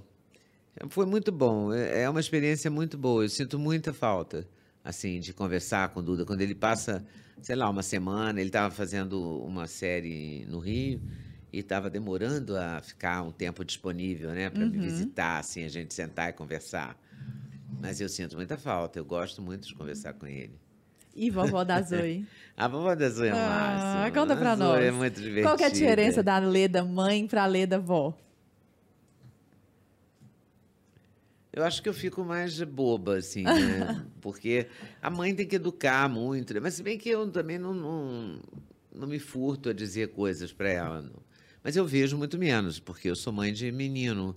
A mãe da menina sempre vê mais do que a mãe do menino, né? Então eu não, eu vejo menos, mas quando eu vejo é muito forte. E ela tem muito a ver comigo, eu acho. Sabe o jeito dela? Ela tem uma ponta debochada, assim, sabe? é? Engraçada. Ela tá com quantos anos, Leda? Ela tá com três, mas ela é divertida. Ela dá umas cobradas, ela tem uns olhares que eu gosto muito. É eu uma acho ela muito engraçada. Bacana, né? A minha fez um ano semana passada, assim. Não, então massa, é uma é coisa massa. mais incrível. Eu não consigo lembrar da minha vida antes da minha filha, Que assim. coisa, né? É engraçado, eu achava que isso não ia acontecer comigo com, com a avó, como avó. Porque eu achava que a maternidade tinha esgotado essa Suprido, minha né? capacidade. é.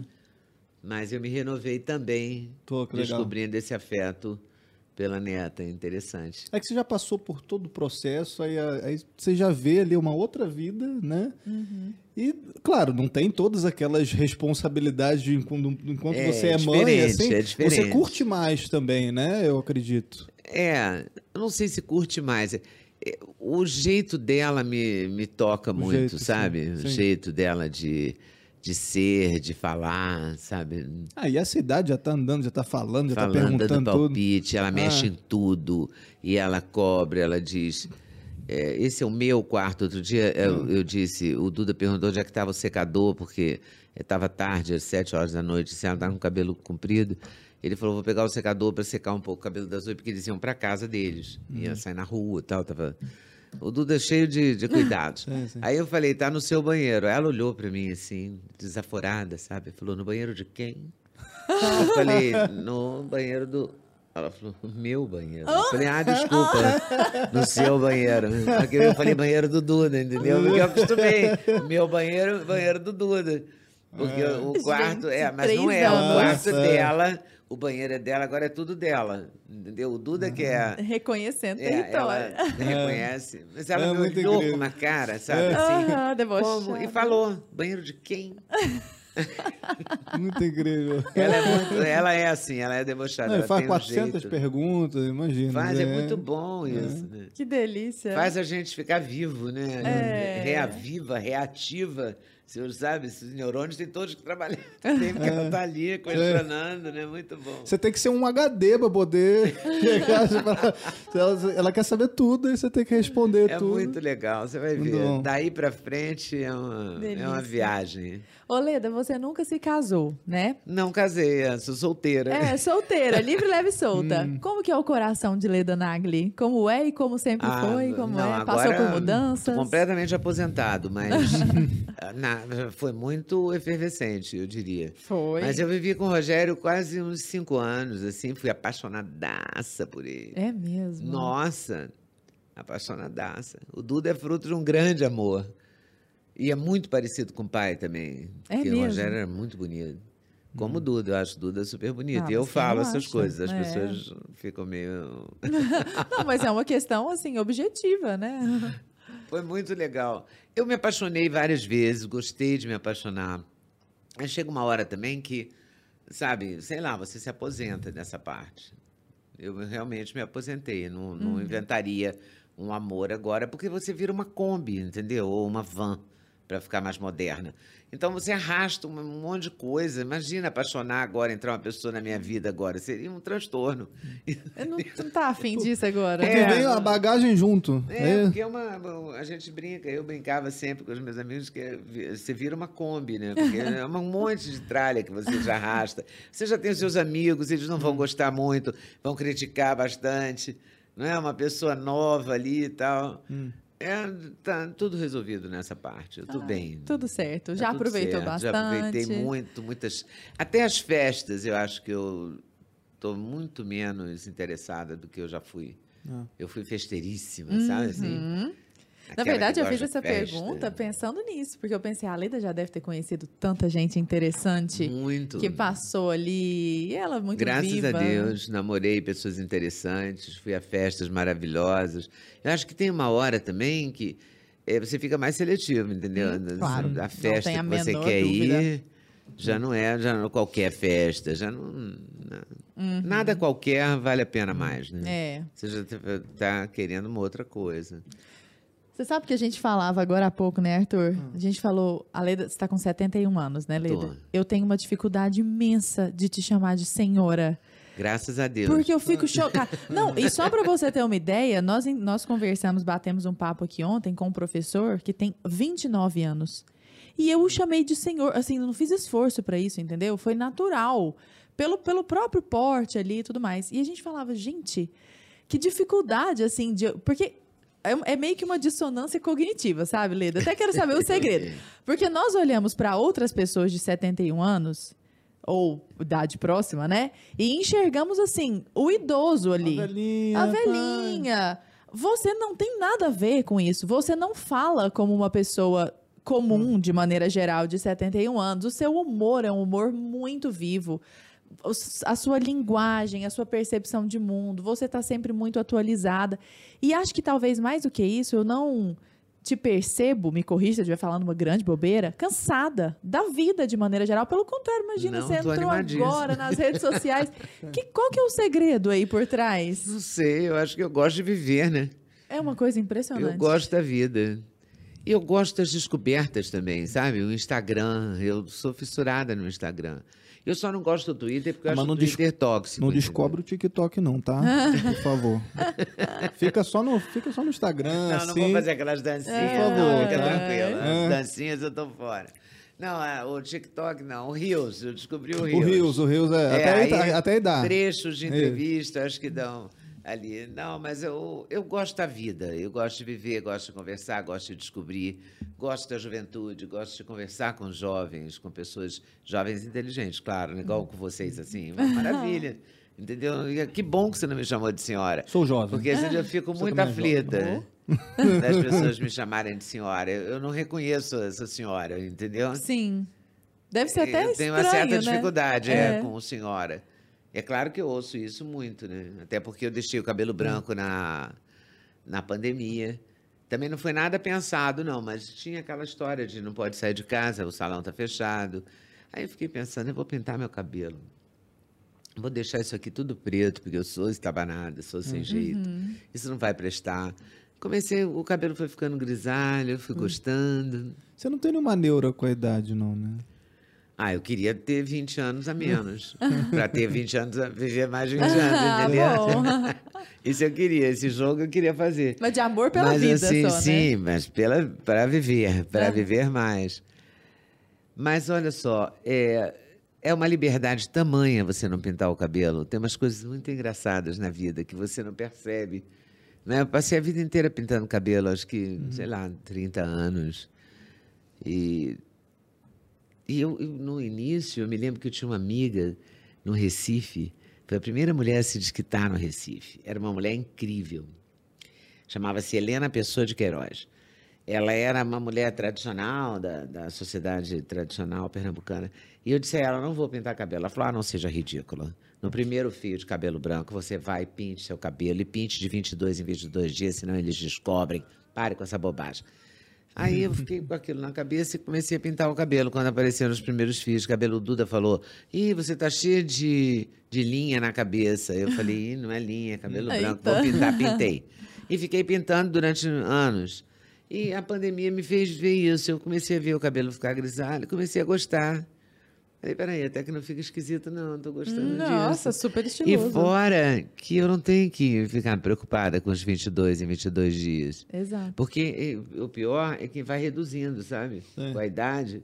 Você come- com 15 dias você já está com a raiz aparecendo. Você fala, ah, meu Deus, já vou ter que ir para o salão de novo. Aí você marca a hora, vai lá, perde metade da tarde, entendeu? Nossa, tem uma indústria dos pintadores de cabelo. Assim. Tem mesmo. É uma complicação, mas eu gosto de creme. Aham. Eu, sempre gostei. E continuo gostando. Gosto de maquiar, sou vaidosa nesse sentido. De...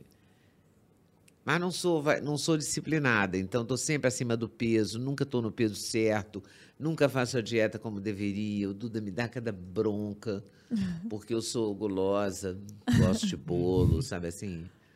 Pessoa Mas quem não gosta de bolo também? Eu gosto de bolo. É, mas mas, tem o Duda não doida. come bolo.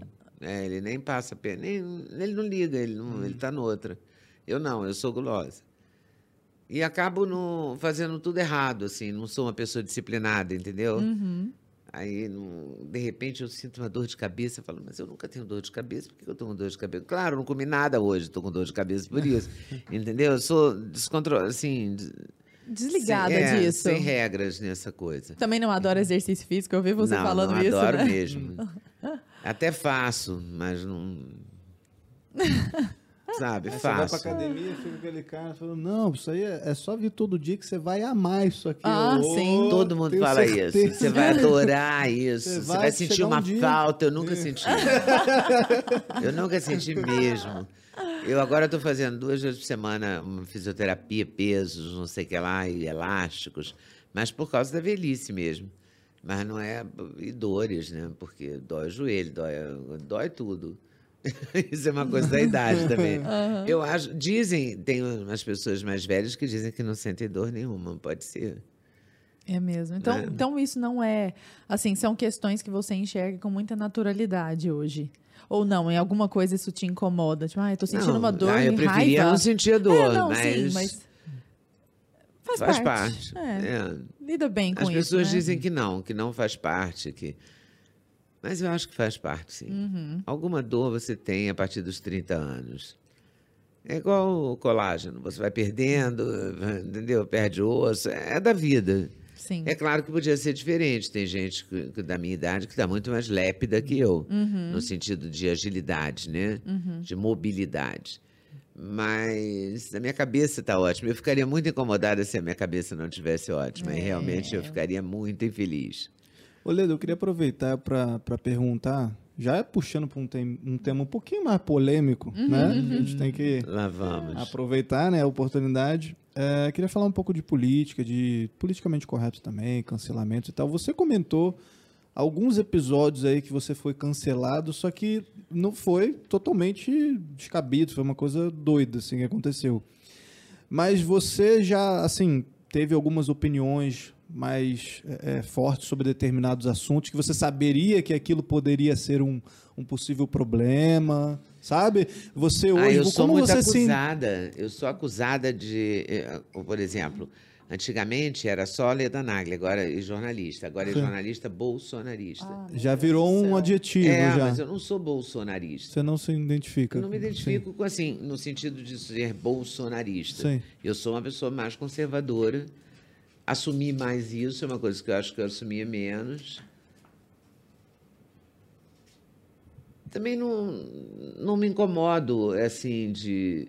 Quer dizer, eu me incomodo com esse, essa, esse adjetivo que inventaram para Sim, mim, sim. entendeu? Eu não concordo com ele. Sim. Mas também não brigo mais, entendeu? É tipo a Acostumei. gente aqui. Também a gente é A chamado gente de doida. bolsonarista o É. tempo todo. O tempo todo isso. Sim. Agora ninguém chama ninguém de lulista, né? Engraçado. Uhum. Não, é? não tem jornalista petista. Não, é? não escrevem isso. O jornalista petista, Não. fulano de tal, falou isso, né? E é que E você né? sabe que é, né? Aham. Você sabe que é. Você vê o noticiário que a pessoa... ver o jeito da pessoa falar. Mas não fala... É uma acusação mesmo...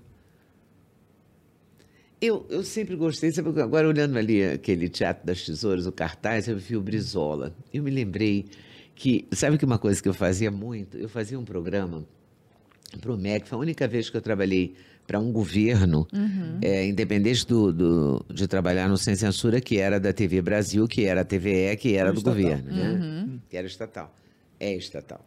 Mas eu trabalhei no governo Fernando Henrique, quando o ministro era Paulo Renato, ministro da Educação, eu fiz uma série de entrevistas. Eram programas que duravam duas, três horas e que eram sobre os temas transversais. Então, tinha meio ambiente, lixo, é, é, preconceito, coisas assim. Você fazia com especialistas na, na matéria. Você, eu entrevistava vários, três ou quatro especialistas, e essa, essa entrevista ou esse programa, e seja lá que nome tenha, ia via satélite para todas as escolas do Brasil inteiro. A- Era aberto na Embratel, pela Embratel, né? transmitido pela Embratel. E o Paulo Renato distribuiu para todas as escolas da rede pública um videocassete e você podia, a professora podia pedir ao MEC o videocassete daquela, daquela teleconferência, vamos chamar assim. Aquele tema ali. É, que era sempre temas, eh, trans- os chamados temas transversais na, na educa- da educação, né, do programa educacional brasileiro. Eu fiz isso. E toda quinta-feira, era sempre quinta de manhã, eu, vol- eu ia quarta-noite, eu voltava quinta no voo do 11h30, meio-dia, por aí. E tinha muitos deputados nesse voo. E eu vi várias vezes, eu encontrei o engenheiro Leonel, o Brizola, nesse voo. E eu pedi às pessoas para trocar de lugar comigo, para ir do lado dele, para ouvir as coisas que ele dizia. E eu, não, Gente, eu nunca fui chocada. brisolista, mas eu gostava de ouvir o Brizola, sempre gostei de ouvir o Brizola. E ele dizia coisas muito interessantes e ele antecipava coisas interessantes. Ele me disse, por exemplo, sobre um político do Rio de Janeiro, ele falou: vocês vão ver que não vale nada, aquilo não presta, e era do partido dele. Aquilo era cria do partido dele. Aquilo não presta, aquilo vai trair. E não deu outra. O cara acabou preso, foi governador do Rio de Janeiro, acabou preso Nossa. e tal. E, entendeu? Ele, ele tinha essa coisa muito. Ele era um belo papo, sabe? Um ótimo papo. Eu gostava, sempre gostei de ouvir pessoas assim. O doutor Marcelo Alencar, eu gostava muito de ouvir o doutor Marcelo também. Então, é, eu, eu gosto dessa coisa de, de ouvir pessoas de ideologias diferentes. Eu gostei de ouvir. Sabe que eu nunca tinha visto o, o Jair Bolsonaro em toda a minha vida. E engraçado que é, a primeira vez que eu entrevistei o Bolsonaro, eu nunca tinha visto o Bolsonaro. E foi uma coisa de uma espontaneidade assim alucinante, porque ele eu, eu convidei, me deram um telefone, eu consegui um telefone, ele candidato, eu já tinha entrevistado o João Moedo, o Álvaro Dias, é, quem mais? O Ciro. Faltava o, faltava o. Haddad. O Haddad não, o Haddad nunca me deu entrevista. Também. Nunca me Mais deu um. confiança. Mais um. O- Você eu já era bolsonarista Já naquela era né? bolsominion.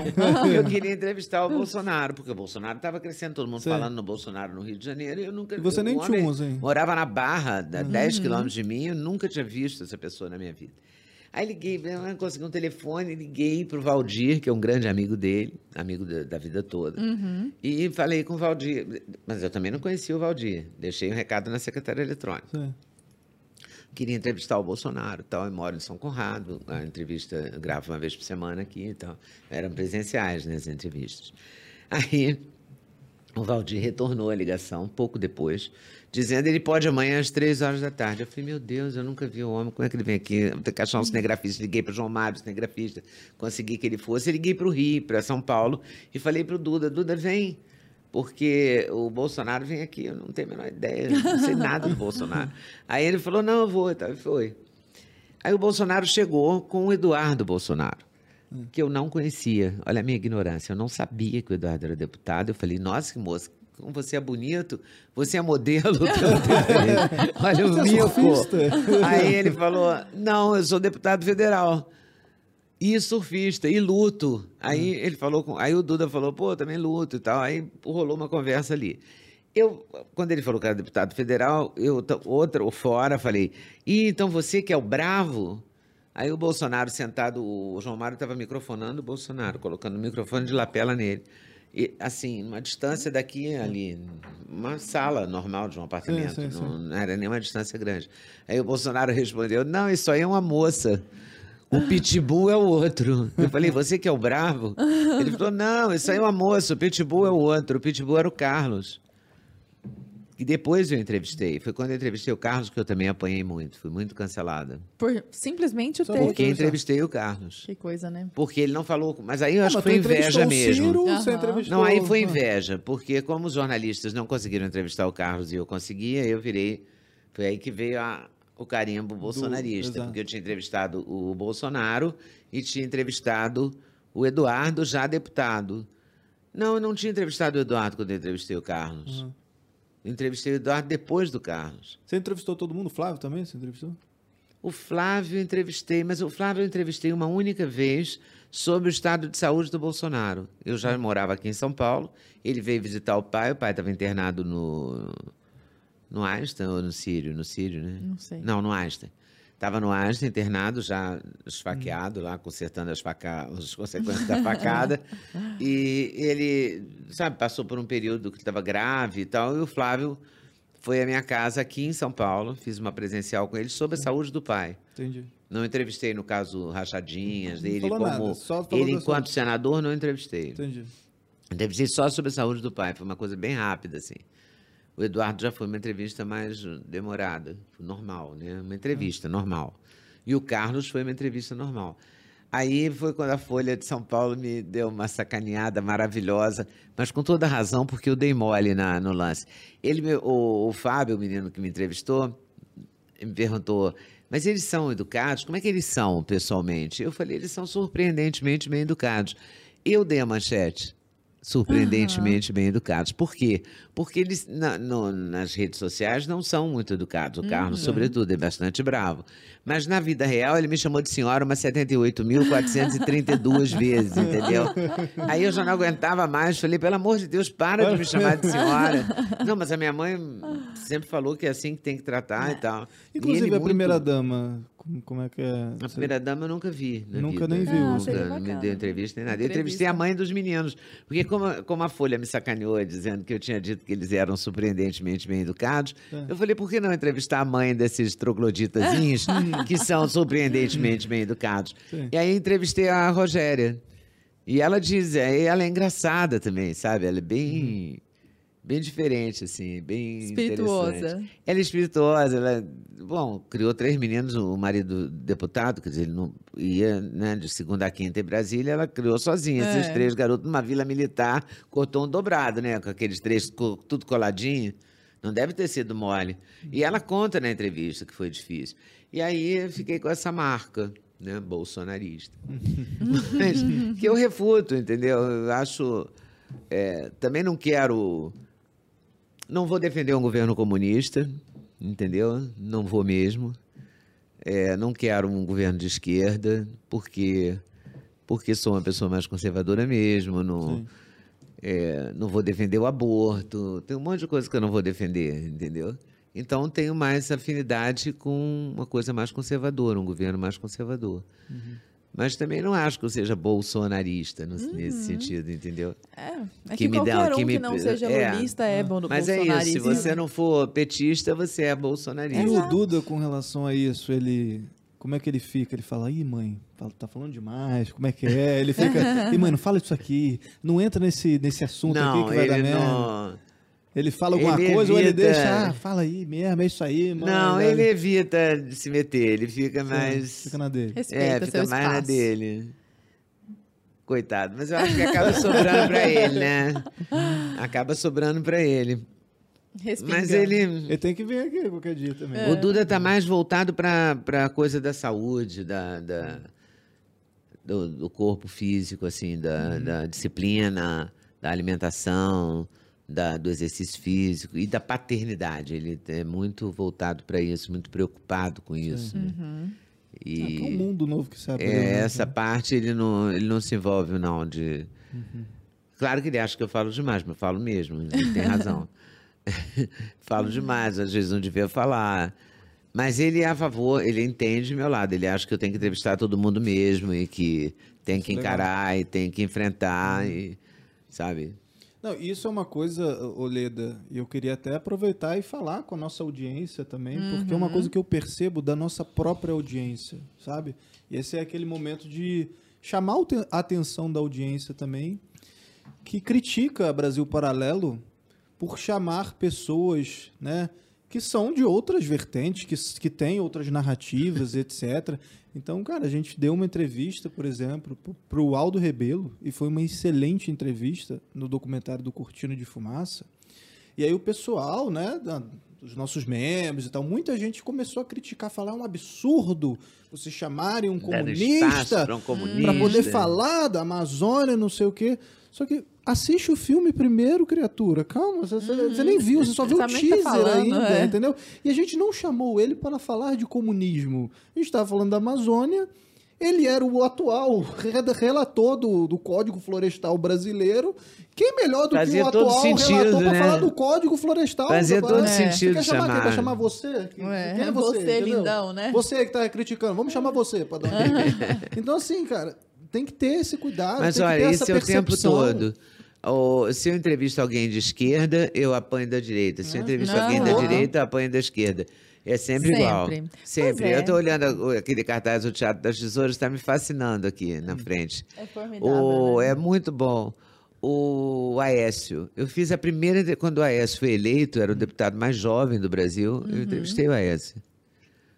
Teve até um aniversário dele, não sei se de 40 anos, que ele exibiu essa entrevista. E Hum. me convidou É. para ir ao aniversário e eu fui. Que legal. Foi na casa de um amigo meu, amigo Uhum. comum nosso. E eu fui, ele via a entrevista. No, a mãe dele é uma mulher elegantérrima, a Inês Maria, chiquérrima. Eu também tenho a maior simpatia por ela. Enfim, eu não. Eu adoraria entrevistar algumas pessoas que eu nunca entrevistei. Quem hoje você gostaria, alguma personalidade que você Eu queria gostaria entrevistar muito? o Fernando Henrique, o Lula, Sim. a Dilma.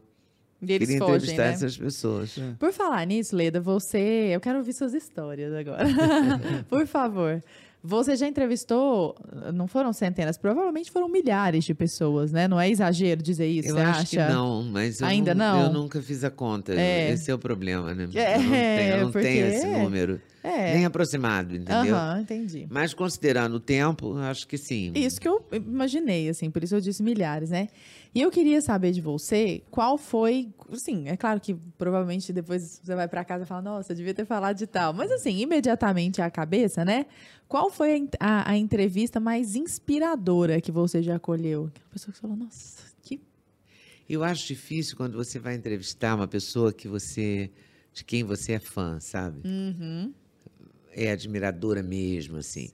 Então eu sempre destaco a mesma entrevista, Carlos Drummond de Andrade, porque foi a entrevista mais emocionante, assim, para uma pessoa que está chegando de Minas Gerais. Novinha, Eu tinha né? feito um curso, é, eu na- estava na escola normal, porque eu sou professora primária formada, porque foi uma das condições do meu pai para eu estudar jornalismo, que eu fizesse o normal, Uhum.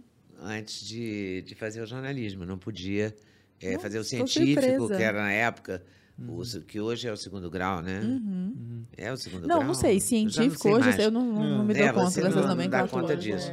É. Era assim, era é, primário, ginásio, científico, faculdade. Ah, então ou é isso então mesmo. científico, clássico ou, ou clássico, que era um pessoal mais de que ia para o Instituto de Ciências Humanas, Aham. o pessoal do científico que ia para exatas e a escola normal que era a base Geral. eh, todo mundo fazia, toda classe média baixa fazia e eu era classe média baixa era o meu comum que eu fizesse.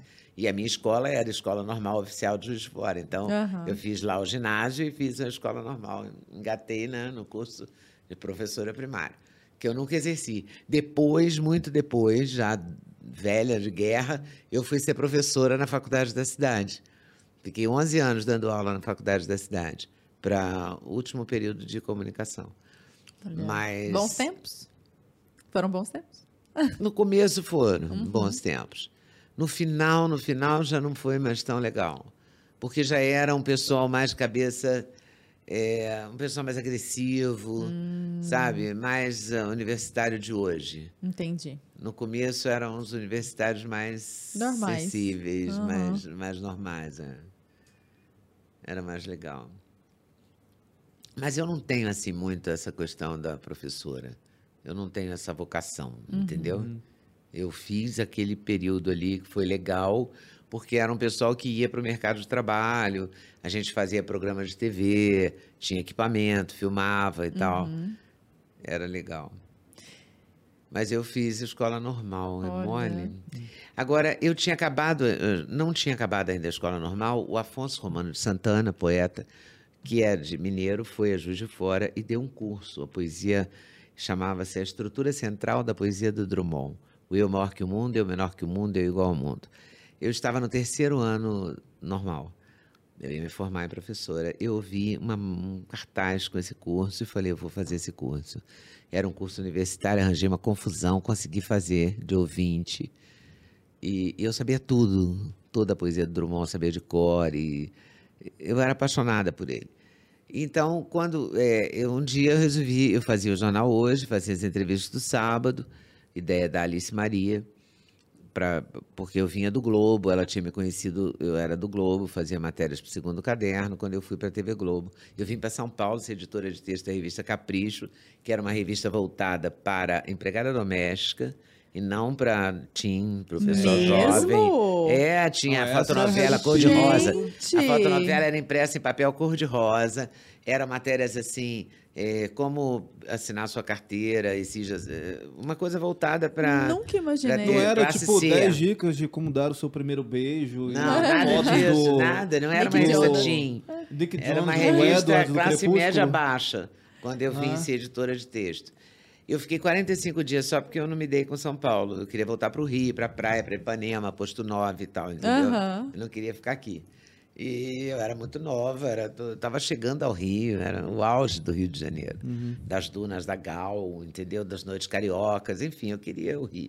Eu voltei. Só que eu tinha saído do Globo para vir para a editora Abril. Eu não podia voltar para o Globo, porque tinha que ficar três meses e eu fiquei só 45 dias. Aí é, eu me queixei, tinha um bar, um restaurante chamado Lamas, tem ainda, mas era um antro de jornalistas. Todo jornalista ia no Lamas à noite. Aí eu cheguei lá e me queixei. Falei, poxa, não quero ficar em São Paulo, preciso arranjar um emprego aqui, preciso voltar para o Rio. Aí as pessoas falaram, tem uma vaga na TV Globo, demitiram três ontem, você não vai lá ser editora? Eu falei, mas eu não tenho a menor ideia de como é que faz televisão. Falou, ah, mas vai lá, então, conversa. Eu fui, pedi uma hora com a Alice Maria, ela me recebeu. E ela tinha visto umas matérias minhas, porque eu já tinha assinado matéria no Globo antes de vir para São Paulo. E foi por isso que me chamaram para Capricho. Por causa do Elogiada, texto. inclusive, por Agnaldo Silva, né? Ah, Agnaldo Silva foi decisivo na minha vida. Aí, é, ela me, Alice Maria me chamou e eu fui para a TV Globo por causa disso. Porque eu queria sair, voltar para o Rio. Eu falei, vou ficar aí uns dois meses e dá o tempo de voltar para o Globo, eu volto para o Globo. Só que eu me apaixonei pela imagem em movimento. Olha. E você E- já começou na frente das câmeras? Não, ou- comecei como editora do Jornal Amanhã, que é hoje o Jornal da Globo. Entendi. Que é aquele jornal que vai ao ar de madrugada. Sei. E conti- ele ia ao ar de madrugada, inclusive. Aí- Não era força de expressão. Não era força de expressão, ele ia de madrugada. Não tão de madrugada quanto hoje, mas ia de Hum. madrugada. Aí, eh, A Alice falou, um dia a Alice falou, por que você não faz umas entrevistas para hoje de sábado? Eu falei, poxa, podia fazer mesmo. Então eu comecei a fazer entrevistas para hoje sábado e um dia consegui o telefone do Drummond, liguei e ele atendeu. telefone fixo. Ele atendeu. E eu falei, meu nome é Leda, eu faço jornal hoje. Aí eu já fazia vídeo. Eu faço jornal hoje, eu queria queria entrevistar o senhor. Coração na boca, né? Aqui, assim, saindo para fora, panicada total. E eu sabia que a Maria Julieta, filha dele, estava no Rio. Ela não morava no Rio, morava em algum país da América do Sul. Não sei se Venezuela, não sei onde. E ela estava no, no Rio, lançando um livro, e ele aceitou por causa dela. E aí eu fiz a entrevista com ela e com ele, e, e foi a entrevista, assim, mais emocionante do mundo. Mas também eu gostava, eu sempre gostei de música popular brasileira, então entrevistar a Betânia, Alcione, uh, gostava das atrizes, Suzana Vieira, uma figura para dar entrevista, porque ela gosta de falar, ela gosta de, de porque quem é o grande entrevistado é aquele que também gosta de falar. Não é um entrevistado monossilábico, é um porre. É. Aí a gente faz, né? Claro, a gente faz Claro, tudo. né? Entrevista com qualquer um, a gente banca essa carrolha lá na boa, mas é, quem gosta de falar, quem tem prazer em dar entrevista, contar história, Glória Menezes, eram pessoas incríveis. E eu tava, imagina, tinha todo o elenco da TV Globo, fazia todo mundo. Nossa. Nada Eu levei Chico Buarque na ali. TV Globo, numa época que ele brigava com a TV Globo. Detestava, olha, Roberto miraculoso. Carlos, no estúdio do Jornal Hoje. Julio Iglesias. Então era divertido, era muito E é legal. Transando, é isso que eu tava falando, né? Essa, essa transição, parece que ela vai, as portas vão abrindo, as coisas vão acontecendo. É, assim, foram assim mesmo, foram acontecendo, porque eu fui pro vídeo eu também por. é, sei lá como que eu fui pro vídeo, entendeu? Eu Não sei nem como. Ô, Leda, dá Eu uma sei que eu fui pra indo. gente, que a gente tá aqui fazendo podcast e agora eu tô na oportunidade de perguntar, né, para a pessoa que faz as entrevistas, como é que você se prepara, você estuda o convidado, como é, me dá uma dica aí Ah, de eu como sempre- entrevistar melhor as pessoas, por favor, porque eu fico olhando pra mim, eu me sinto tão medíocre às vezes, né? Ah, para com isso. Ah, Mas eu fiz o dever de casa que nem você fez, né, Lara? Fez. Eu li, leio sobre a pessoa, me interesso, vejo alguma entrevista. Quando eu não conheço nada, nunca vi a pessoa na vida, aí se tiver uma entrevista dela em algum programa de TV, eu vou assistir. Porque às vezes você vai entrevistar um, economista, você nunca viu a pessoa na vida. Se ele deu uma entrevista, eh, convém você assistir, né? Se dá tempo. Às vezes não dá tempo, né? Às vezes você entrevista alguém que Supetão. o- é, de repente o assunto naquele dia tá bombando ali, você vai e faz. E não, não dá tempo de fazer uma pesquisa, mas sempre dá tempo de você ler alguma coisa sobre a pessoa. Sempre dá tempo. Sim. Eu nunca vou achando que eu sei, mesmo que eu já tenha entrevistado dez vezes aquela pessoa. Sempre eu sempre vou dar uma. Vou dar uma esquentada. um esquenta ali. Dando uma lidinha sobre ela e tal. Sobre a pessoa que for.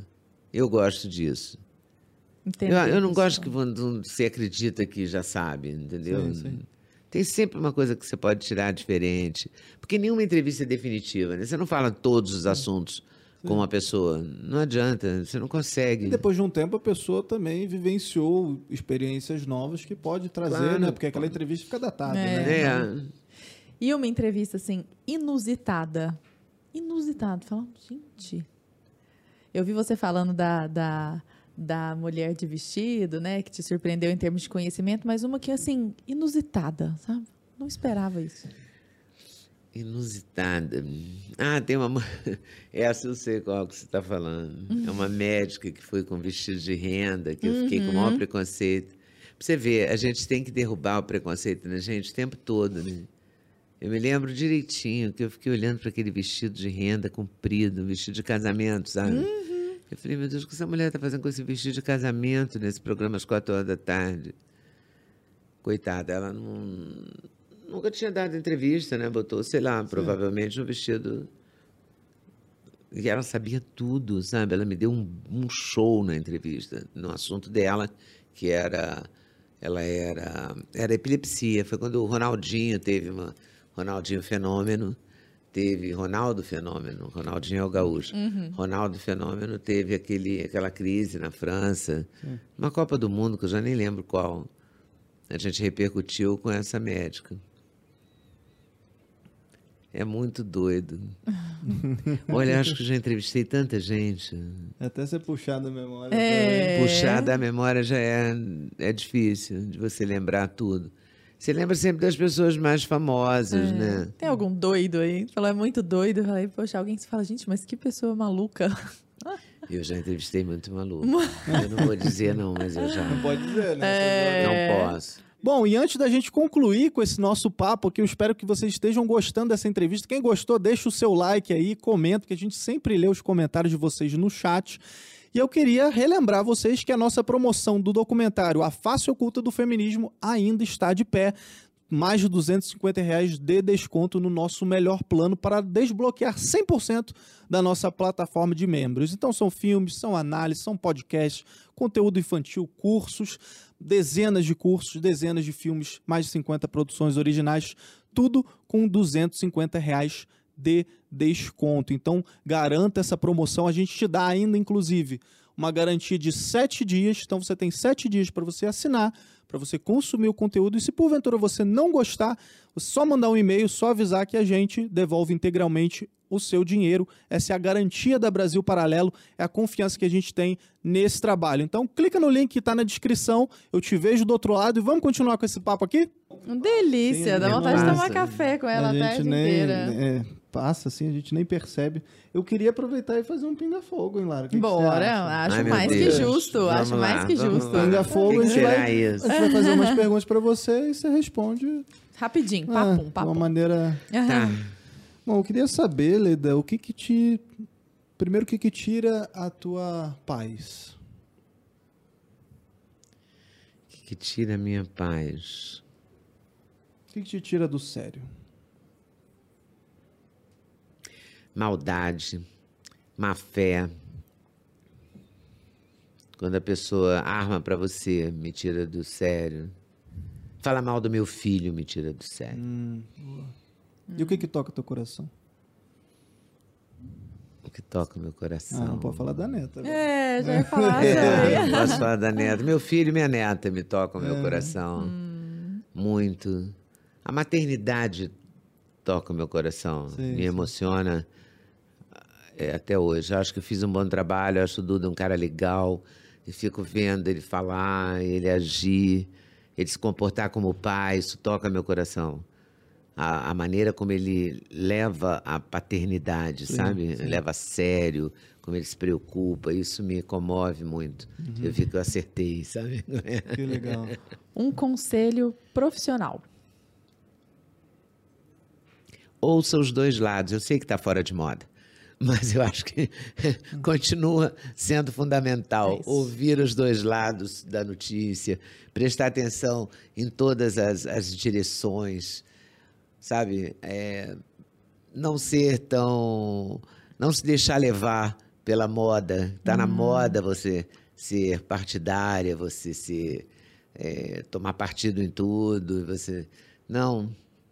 Deixe o fato ser o, o rei da história, sabe? A notícia é, é, Protagonista. é protagonista. E saiba.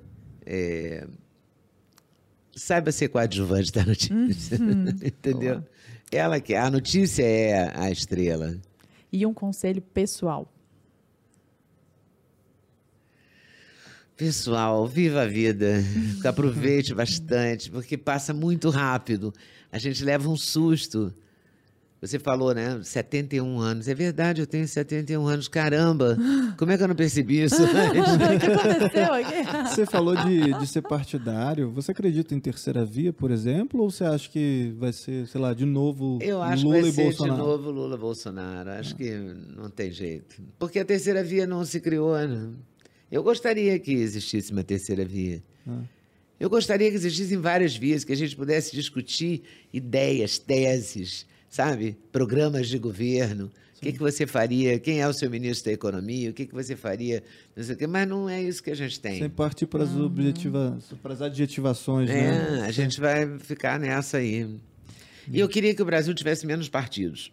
Nossa. Eu acho que é partido demais para política de menos, sabe? Uhum. Eu acho que não, não faz bem isso. Não, não, não é sério. Eu queria que o Brasil fosse mais sério. E aí a terceira via emplacaria nesse sentido, entendeu? De É. ser uma, eu queria ter um, realmente uma pessoa humanista, sabe? Que eu tivesse é, uma admiração profunda, assim, Real, sabe? né? Seria muito legal. É. Oh, que bacana. Mas eu acho que não vai ser agora, não. Acho que não vai ser na minha, na minha gestão da vida, não. E como é que a gente te acha nas redes sociais, Leda? O pessoal tá aqui já tem um bom Ah, tempo aqui com que você, o pessoal quer procurar. Ó, pode, estou à vontade. Estou lá no YouTube, o canal Leda Nagli. Tem um canal Nagli. chamado Cortes da Leda, que é um canal que a gente coloca trechos das entrevistas também. Nossa, super antenado, já tem corte dali. Tem Não. Cortes da Leda, do coisa do Duda, ele que inventou.